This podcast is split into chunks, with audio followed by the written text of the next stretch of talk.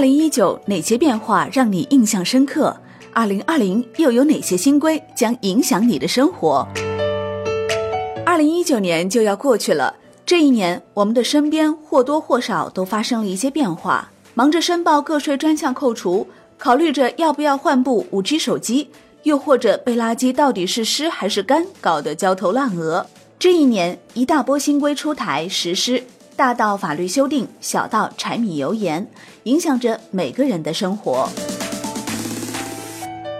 二零一九年即将过去，对于中国的普通民众来讲，这一年生活中出现了不少新鲜事物。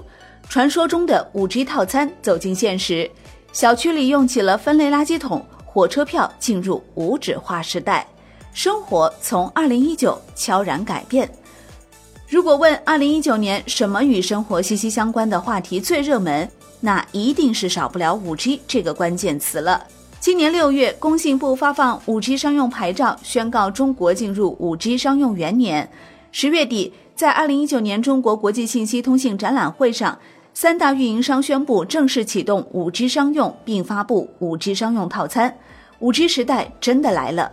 五 G 时代的到来，迎接我们的将会是更便捷、更酷炫的生活体验。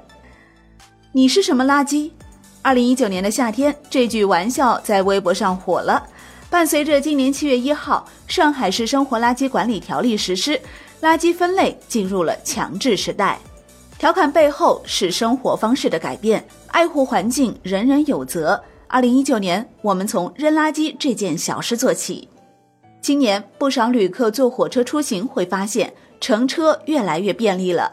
电子客票的到来，让传统的火车票进入了无纸化时代。这不仅可以减少排队取票环节，明显提升通行速度，同时由于没有纸质车票，丢失车票、挂失车票、贩卖假票等问题将彻底解决。另外，电子客票还省去了客票用纸，十分环保。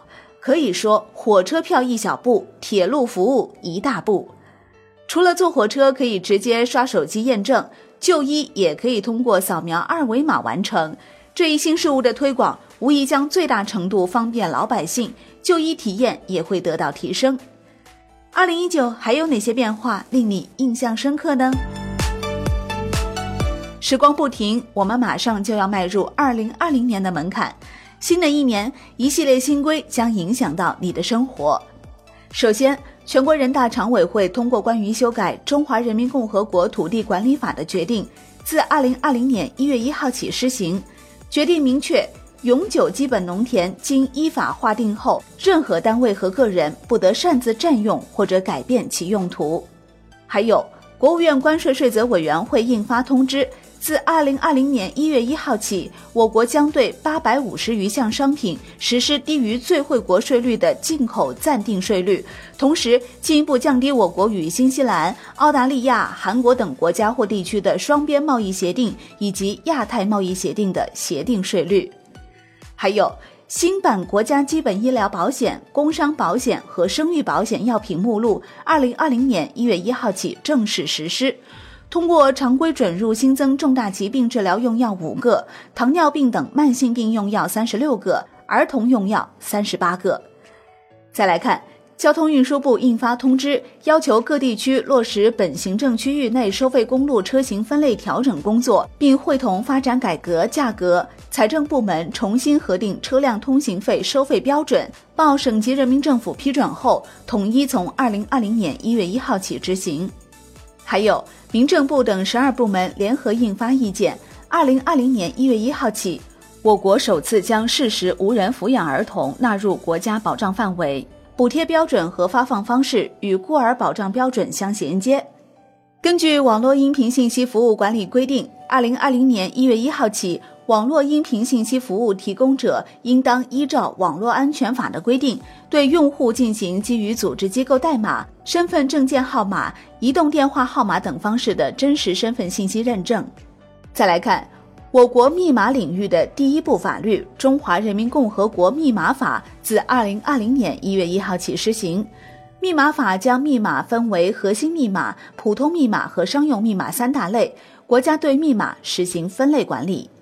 国家发改委、财政部印发通知，自二零二零年一月一号起，摩托车号牌工本费收费标准由每副七十元调整为三十五元；往来台湾通行证电子收费标准由每本八十元调整为六十元。还有事业单位人事管理回避规定，二零二零年一月一号起施行，明确提出夫妻、直系血亲、三代以内旁系血亲等。不得在同一事业单位聘用至具有直接上下级领导关系的管理岗位等。